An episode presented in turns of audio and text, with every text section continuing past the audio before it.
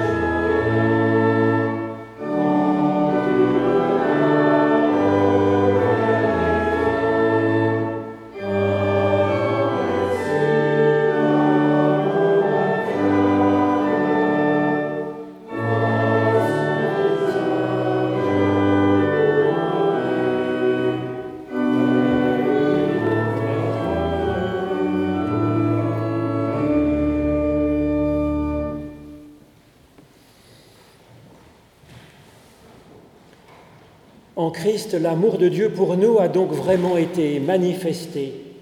Il nous dit, Venez à moi, vous tous qui êtes fatigués et chargés, et je vous donnerai du repos pour votre âme. C'est fort de cette promesse que nous pouvons nous tourner vers l'Éternel notre Dieu en toutes circonstances, en particulier pour lui demander son pardon et son aide pour avancer. C'est ce que je vous propose de faire en suivant du cœur cette prière d'Isaac de Ninive au 7e siècle. Mon Dieu, mon cœur est en peine. Donne-moi de rentrer en moi-même pour que de toute mon âme j'aille à ta recherche, car sans toi je suis privé de la source de tout bien. Ô Dieu bon, donne-moi ta grâce Toi, Père éternel, tu as engendré Christ. Crée et renouvelle en moi les formes de ton image. Quand je t'ai abandonné, ne m'abandonne pas. Quand je me suis éloigné de toi, sors à ma recherche. Conduis-moi dans ton pâturage, moi, ta brebis perdue. Avec les autres, réunis-moi et nourris-nous de l'herbe fraîche de ta parole. Fais-nous goûter ta consolation, ta douceur, ta vie. Par ta grâce et ton amour de l'humain, ô Père de Jésus-Christ, notre Sauveur, dans tous les siècles. Amen.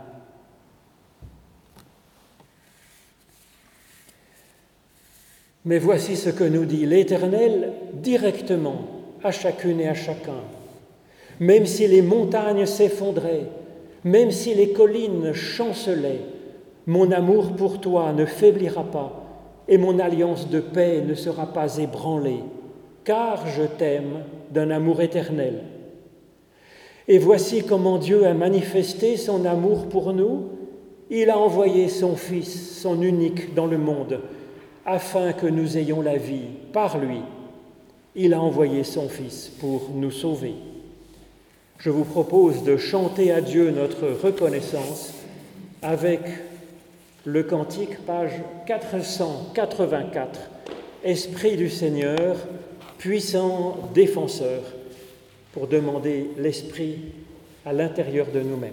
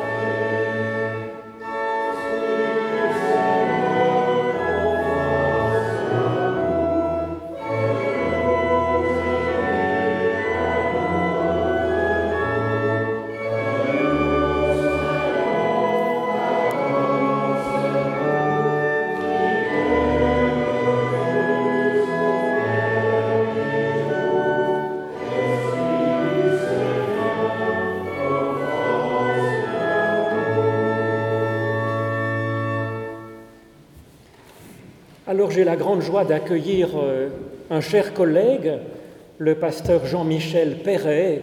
Alors euh, je ne vais pas faire son curriculum vitae, c'est pas la peine, mais il a quand même la particularité, mis à part d'être un théologien que j'admire. Vous avez vu dans cette feuille qu'envoie l'Église entre vous et nous déjà deux fois des articles qu'il a écrits pour Noël et pour Pâques, moi qui m'ont tout à fait euh, passionné.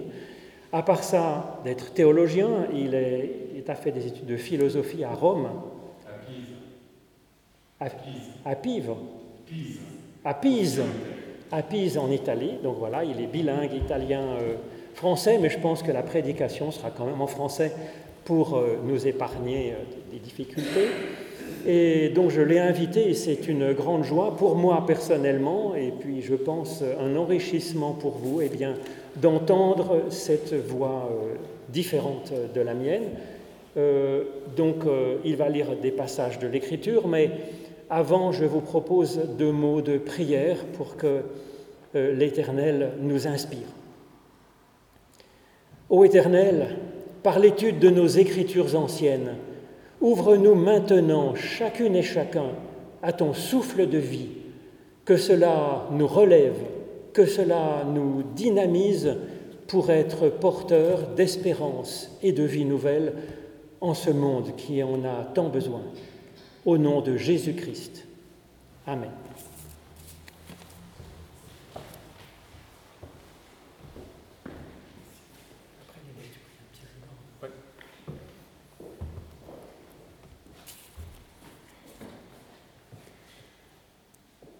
Je vous invite à entendre la lecture du psaume 8. Le titre de ce psaume dans la Bible en français courant est La gloire de Dieu et la grandeur de l'homme. Psaume appartenant au répertoire du chef de chorale et au recueil de David. Accompagnement sur la harpe de Gath. Seigneur notre Maître, que ta renommée est grande sur toute la terre.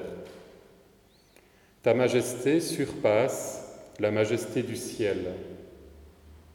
Mais c'est la voix des petits-enfants, des tout petits-enfants que tu opposes à tes adversaires.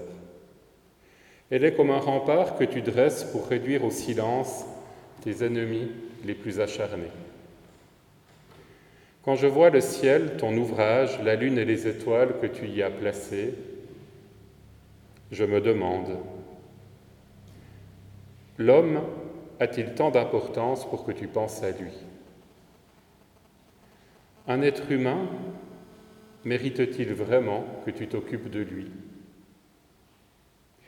Tu l'as fait presque l'égal des anges. Tu le couronnes de gloire et d'honneur. Tu le fais régner sur tout ce que tu as créé. Tu as tout mis à ses pieds. Moutons, chèvres et bœufs, et même les bêtes sauvages, les oiseaux, les poissons, et tout ce qui suit les pistes des mers. Seigneur notre Maître, que ta renommée est grande sur toute la terre.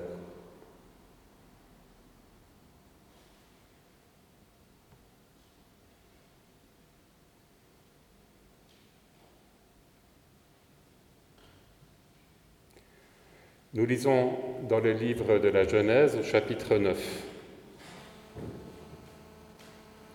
Dieu dit alors à Noé et à ses fils, Je vous fais une promesse, ainsi qu'à vos descendants, et à tout ce qui vit autour de vous, oiseaux, animaux domestiques ou sauvages, ceux qui sont sortis de l'arche, et tous ceux qui vivront à l'avenir sur la terre. Voici à quoi je m'engage. Jamais plus la grande inondation ne supprimera la vie sur terre. Il n'y aura plus de grande inondation pour ravager la terre. Et Dieu ajouta, Voici le signe que je m'y engage envers vous et envers tout être vivant, aussi longtemps qu'il y aura des hommes. Je place mon arc dans les nuages. Il sera un signe qui rappellera l'engagement que j'ai pris à l'égard de la terre. Chaque fois que j'accumulerai des nuages au-dessus de la terre et que l'arc-en-ciel apparaîtra, je penserai à l'engagement que j'ai pris envers vous et envers toutes les espèces d'animaux. Il n'y aura jamais plus de grandes inondations pour anéantir la vie.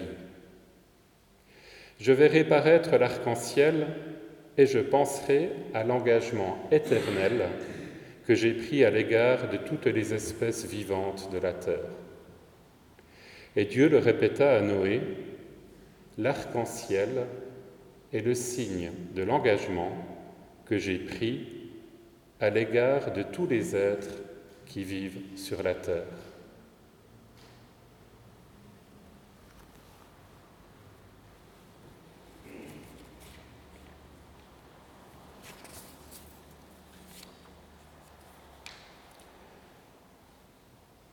Et au chapitre 6 de l'évangile de Matthieu.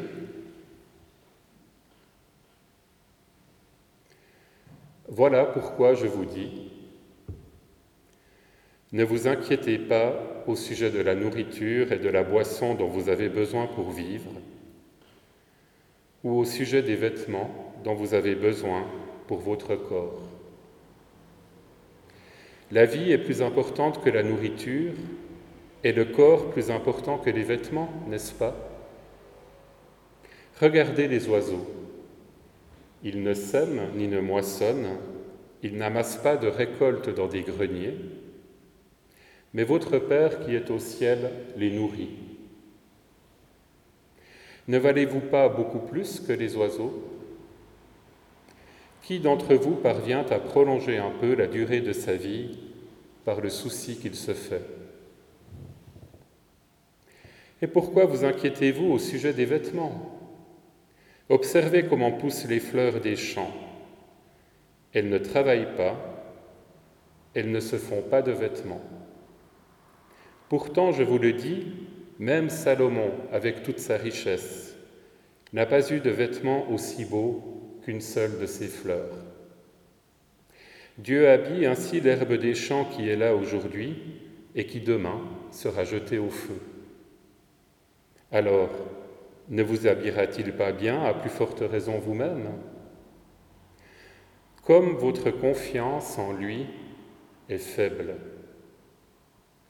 Ne vous inquiétez donc pas en disant Qu'allons-nous manger Qu'allons-nous boire Qu'allons-nous mettre pour nous habiller?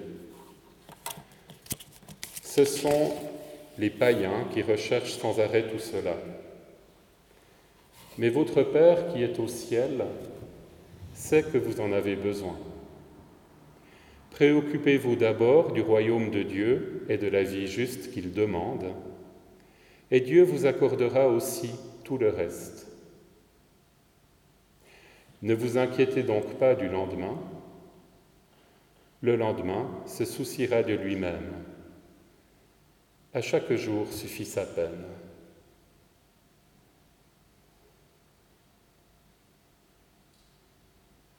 Place à l'orgue.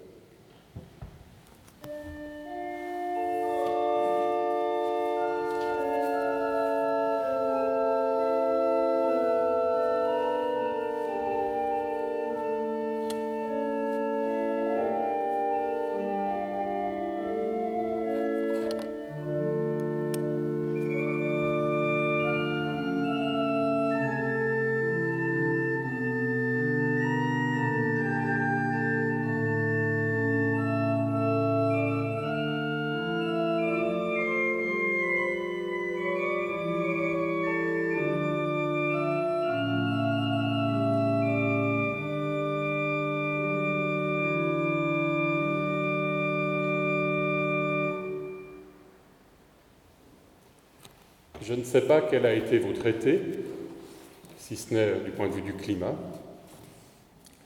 mais mon été à moi aura eu jusqu'à ce jour deux moments délicats. L'un il y a un mois, au fond du Val de Bagne en Valais, et l'autre ce matin et durant la semaine qui l'a précédé, puisque Marc, mon collègue, m'a demandé une prédication et que j'ai choisi des textes que j'aime bien, mais qui, dans le contexte que nous vivons, sont tout d'un coup devenus pour moi une grande source d'inquiétude. Il y a un mois, j'ai le privilège d'avoir hérité de ma famille d'un mayen à 1700 mètres entouré de marmottes, hein, l'idéal du refuge écologique, sauf qu'il faut la voiture pour y accéder. Et puis, euh, je m'occupe durant l'été de ma vieille maman qui a 89 ans, et après quelques jours, le dimanche soir, je me suis dit, je vais descendre au village à 5 km pour voir s'il y a du monde sur la terrasse du bistrot. Voir du monde. Peu convaincu, j'arrive euh, sur la terrasse du seul bistrot du village. Et puis devant moi se trouvent deux personnes habillées de façon bizarre, en vert, comme avec des petites pièces de plastique qui forment un costume. Et puis l'un d'eux a même une flèche une, plume qui lui remonte comme, les Indiens. Hein. Euh, voilà. Un peu singulier. Et puis euh, la gérante du café que je connais bien me dit, euh, eh ben, ces deux membres de Peuple Premier d'Amazonie, qu'une association a invité à venir, et ils sont là pour défendre, ou plutôt pour essayer de racheter 540 hectares de la forêt amazonienne, pour que Bolsonaro ne défriche pas ces hectares et qu'il conserve un lieu pour vivre avec leur peuple. En fait, le cacique, c'est-à-dire le chef de ce clan euh, de peuple premier, c'était le successeur de Raoni. Peut-être vous souvenez-vous du chanteur Sting qui avait fait connaître euh, ce cacique indien d'Amazonie qui avait une sorte de disque dans la lèvre inférieure. Eh bien, au fond du val de Bagne se trouvait son successeur.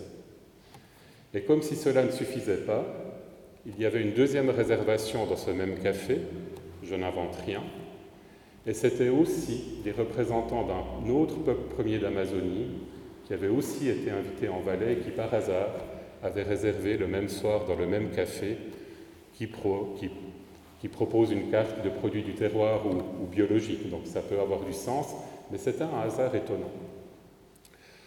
Avec un patron d'un pub de, de, qui sortait euh, dans le village pour euh, s'extirper de cette ville à la montagne qui est devenue Verbier, on, s'est mis à l'écart de la terrasse pour laisser la place parce qu'il y a plein de monde qui arrivait, ils étaient 15 à la grande table et puis il pleut.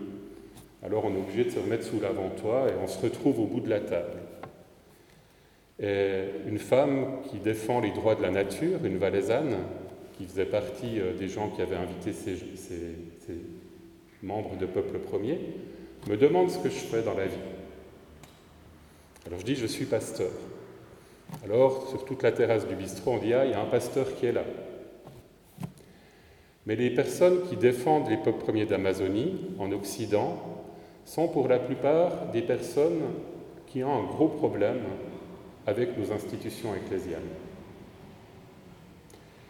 J'aimerais faire une parenthèse, revenir au texte biblique de ce matin et en faire une lecture critique, un peu à la lumière de ce que je sais, de ce que les gens qui défendent l'environnement aujourd'hui dans de nombreux milieux écologiques porteraient comme regard sur les textes que nous avons lus ce matin. La gloire de Dieu est la grandeur de l'homme. Dans ce titre, il n'y a rien qui va. Déjà, on ne parle pas du mot Dieu.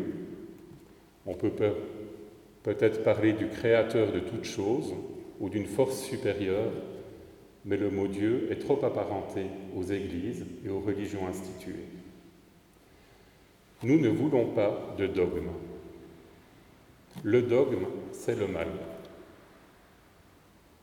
La grandeur de l'homme, eh bien voilà ce qu'on critique en particulier des religions monothéistes. Les religions monothéistes mettent l'homme au centre, comme supérieur. Regardez la Genèse dans le récit de la création. L'homme et la femme sont mis là pour dominer. Et on nous le redit ici. On nous le redit ici, on nous le redit dans le récit de Noé. L'être humain est là pour dominer.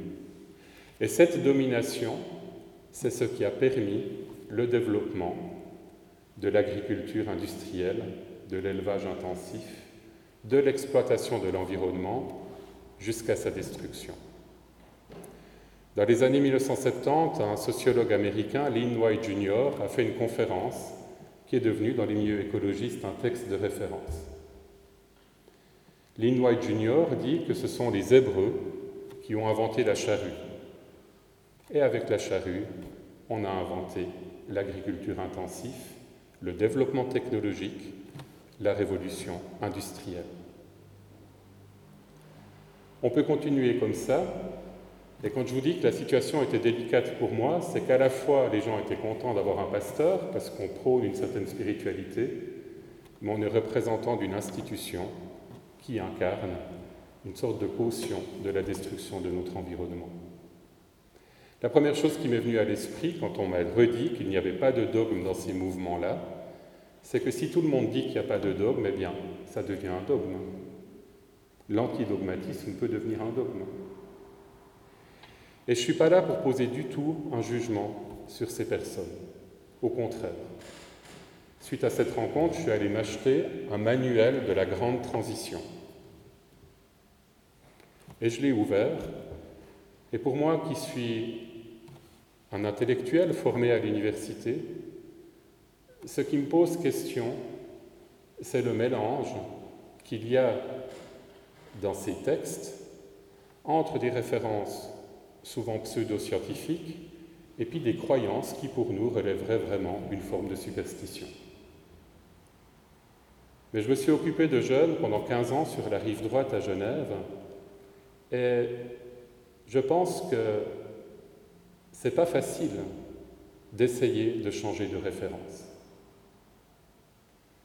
La plupart de nos contemporains se bricolent des croyances. Ils vont prendre tel élément d'une religion, tel élément d'une autre, tel élément d'une philosophie, tel élément d'une spiritualité. L'été est propice à, par exemple, des universités du vivant ou des stages qui proposent à la fois de se déconnecter du numérique et de se reconnecter à la nature, à l'environnement et à soi-même. Et les personnes qui suivent ces stages sont, pour la majorité des femmes, entre 25 et 35 ans, qui ressentent le besoin, à côté d'une carrière, d'essayer de vivre d'autres valeurs et d'autres ressources. Alors bien sûr, euh, le risque de tel stage, eh ben, c'est le problème du sectarisme.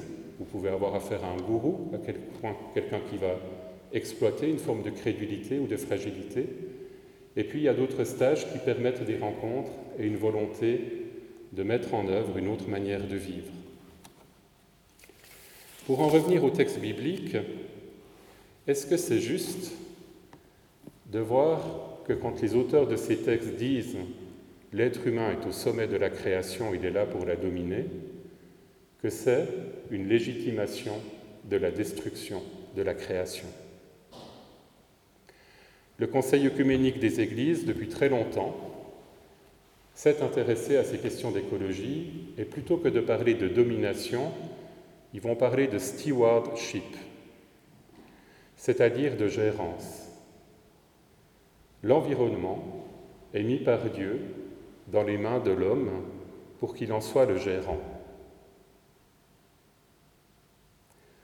Alors quand je vous disais tout à l'heure que je ne sais pas de quoi a été fait vos traités, si ce n'est au niveau du climat, eh bien c'est parce que vous et moi, nous sommes confrontés à un changement du climat et que, comme le dit euh, la professeure d'université Martine Rebeté, toute personne honnête et informée aujourd'hui le sait. Et ma difficulté, et je l'ai revu cette semaine en préparant cette prédication, c'est de savoir comment changer. On pressent tous qu'un changement est nécessaire, mais il y a deux niveaux de changement. Il y a un changement qui peut être individuel et un changement qui est sociétal ou politique.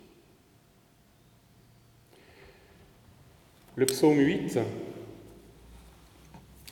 Seigneur notre Maître, que ta renommée est grande, ta majesté surpasse la majesté du ciel. Quand je vois le ciel, ton ouvrage, la lune et les étoiles que tu y as placées. Ce qui est à l'origine d'un tel texte, c'est l'émerveillement. C'est l'émerveillement d'un poète, d'un auteur, par rapport à la majesté de la création. Et cette splendeur de la création, elle rejaillit sur le Créateur. Un peu comme quand vous regardez un très beau tableau par rapport au peintre ou une très belle sculpture par rapport à son sculpteur. Mais cet émerveillement, il peut être à la base d'une motivation individuelle de changement.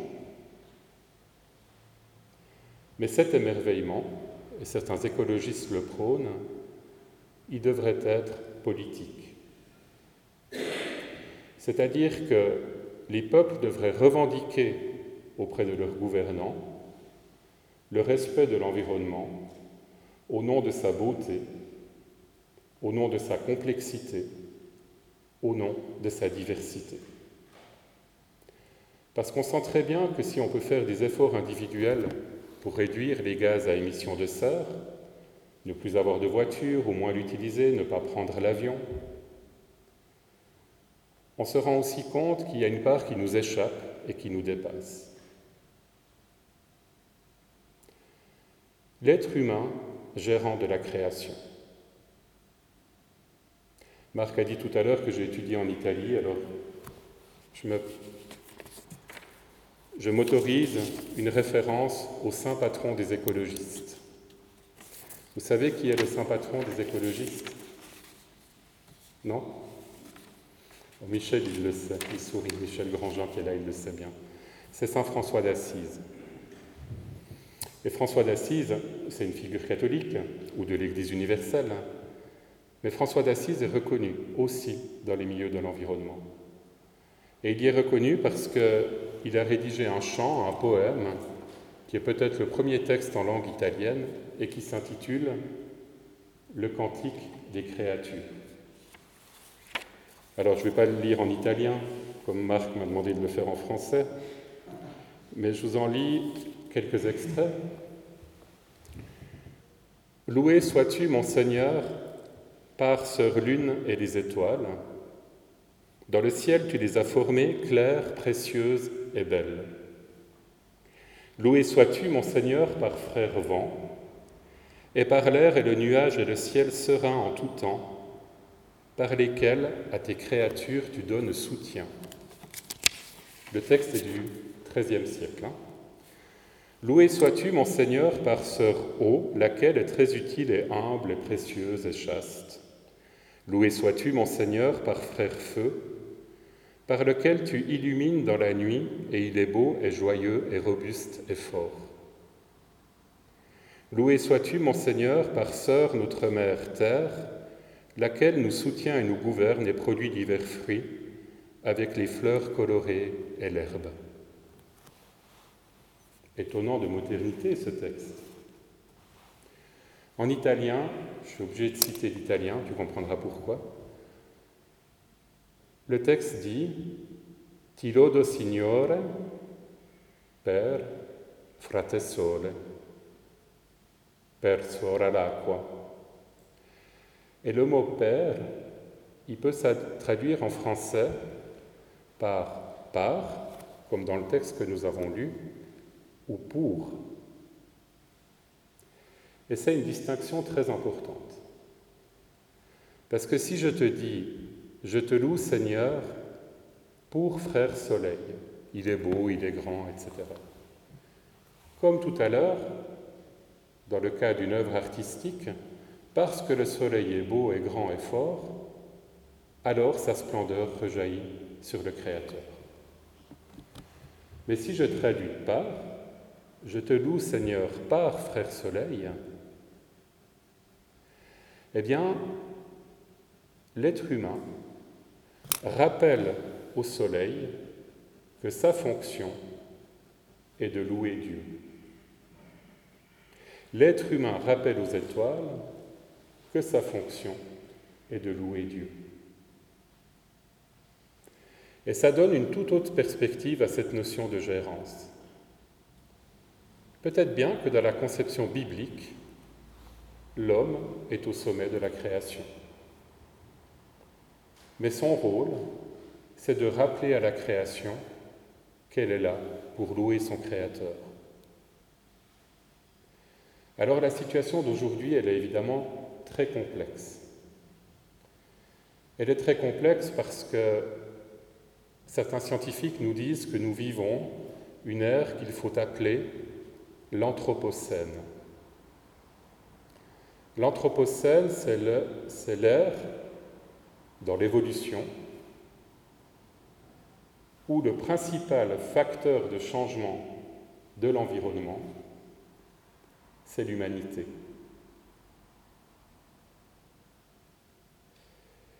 Et ce matin, peu après mon réveil, la pensée qui m'est venue, c'est de me dire, mais alors, est-ce que Dieu nous a abandonnés?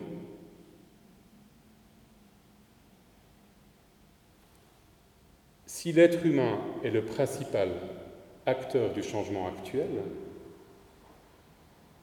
et que les conséquences des actes de l'humanité sont en train de précipiter le monde, sinon à la catastrophe, en tout cas dans des temps difficiles, est-ce que Dieu aurait abandonné l'humanité?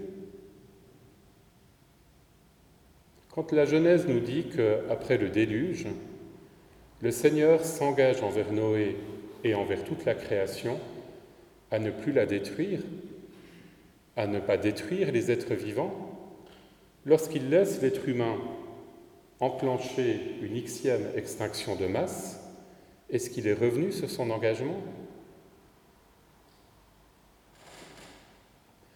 Moi, j'ai toujours compris la croix, la crucifixion, comme un moment donné où le Fils de Dieu prenait sur ses épaules notre faute. C'est-à-dire que Jésus sur la croix, il prenait toute la face sombre de l'humanité et il l'entraînait dans la mort avec lui. Jésus sur la croix, il est comme l'opposé de Dieu. Si Dieu est amour, Jésus sur la croix est la haine. Si Dieu est la paix, Jésus sur la croix est la guerre. Et le miracle, c'est que Dieu, parce qu'il est Dieu, en ramenant son Fils de la mort à la vie, se réconcilie avec ce qui est le contraire de lui-même. Cela ne peut que nous échapper. Mais Dieu, parce qu'il est Dieu, a la capacité de se réconcilier avec ce qui est le contraire de lui-même, sans perdre pour autant son identité. Et si je crois cela, alors, comme le dit Paul, plus rien ne peut me séparer de l'amour de Dieu, ni les forces d'en haut, ni les forces d'en bas. Mais alors, comment actualiser aujourd'hui ce message dans le contexte que nous vivons Eh bien, je citerai un auteur français du XXe siècle, Jacques Ellul, qui était un spécialiste de la technique, un ingénieur, mais qui a aussi fait de la théologie. Et dans un autre ouvrage des années 70, il essaye de remettre en avant un terme qui à l'époque était désuet. Il l'est moins aujourd'hui. Ce terme, c'est l'espérance. Et pour Jacques Ellul, l'espérance, elle peut être blasphématoire parce que c'est la foi qui va donner aux croyants le courage ou la capacité de s'en prendre à Dieu pour lui rappeler ses engagements. Jacques Ellul nous dit qu'il voyait la catastrophe arriver, il voyait qu'on faisait de la technique un dieu, une idole, en disant qu'on va tout résoudre à travers le progrès, à travers l'innovation technique. Et il disait, eh bien, les croyants doivent se lever et crier à Dieu pour lui rappeler qu'il est Dieu et qu'il doit intervenir et qu'il doit agir. Alors, le message que je vous laisse ce matin, je vais aller au bout de ma pensée, c'est que moi, j'ai besoin de vous. Seul, je n'y arrive pas. J'ai besoin de gens comme vous, que je ne connais pas pour la plupart, mais qui faites l'effort de vous lever un dimanche matin au milieu du mois d'août pour venir rendre un culte à Dieu et écouter une parole. Et ce que je ne peux pas faire tout seul, peut-être qu'ensemble, on peut au moins faire un peu mieux. Peut-être qu'ensemble, on peut peut-être faire entendre une voix un peu plus forte, à la fois envers Dieu et dans la société dans laquelle nous vivons.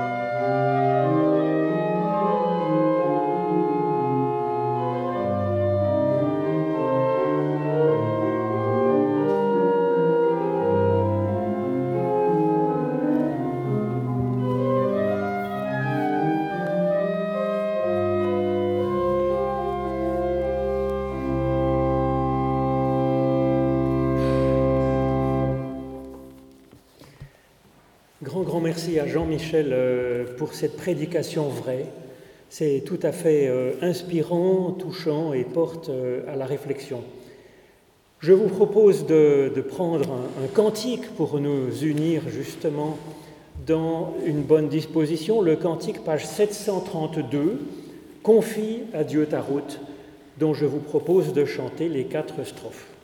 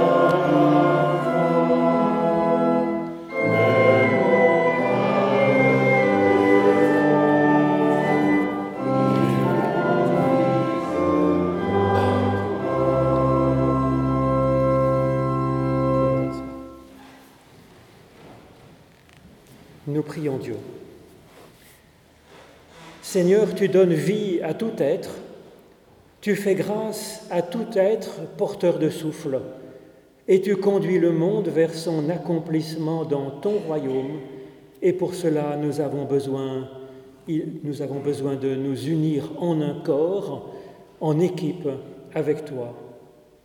Nous t'adorons et nous te bénissons. Nous te prions pour l'Église dans le monde entier Donne-lui de grandir dans la fidélité et dans la charité. Nous te prions pour l'Église chrétienne que par son témoignage, la connaissance de ton salut se répande dans les cœurs et donne enthousiasme de vivre et d'avancer. Nous te prions pour toutes celles et ceux que tu nous confies en particulier. Viens bénir nos relations dans la vie de tous les jours nous te prions pour toutes les nations de par le monde. Soutiens le courage des hommes et des femmes qui travaillent à promouvoir la paix entre les peuples. Nous pensons grâce à toi à tous ceux qui en ce monde souffrent. Nous pensons en particulier aux malades, aux populations démunies qui connaissent la famine, aux peuples victimes de la tyrannie ou de la guerre. Seigneur Dieu, tu accueilles avec bonté les prières de tes enfants.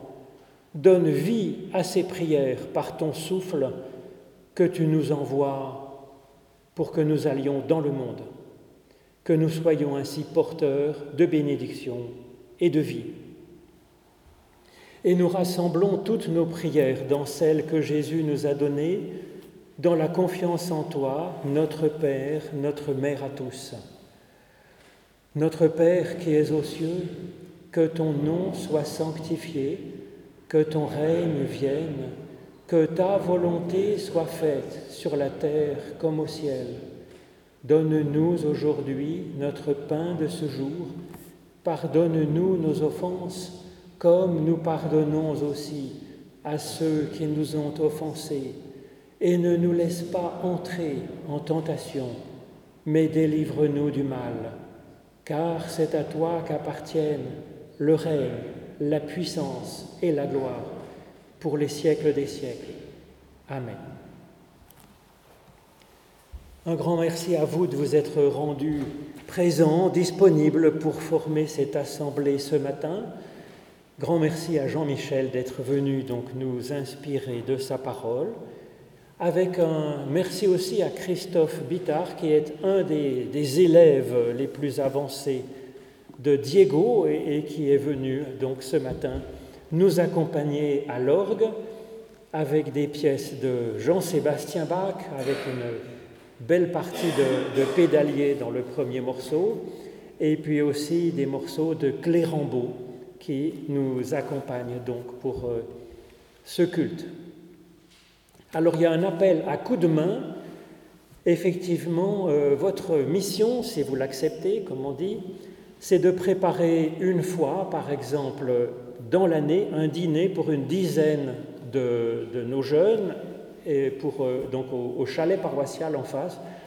Donc il y aurait un, un dîner de 19h30 à 20h un dîner simple, mais quand même pour que les catéchumènes se sentent comme accueillis par la paroisse.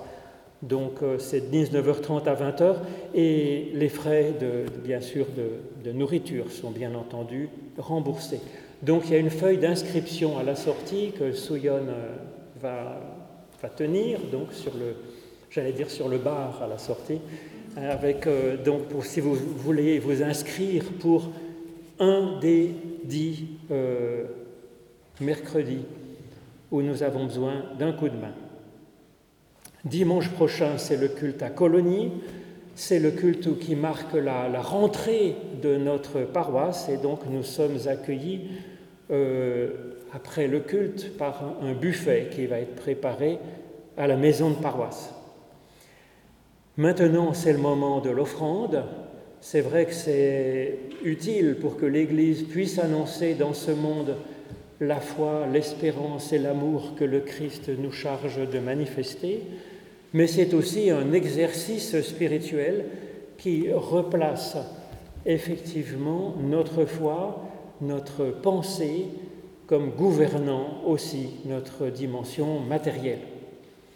Pendant cette offrande, je vous propose de bénir Dieu avec le psaume 67 qui se trouve page 80 de notre psautier dont je vous propose de chanter les deux strophes.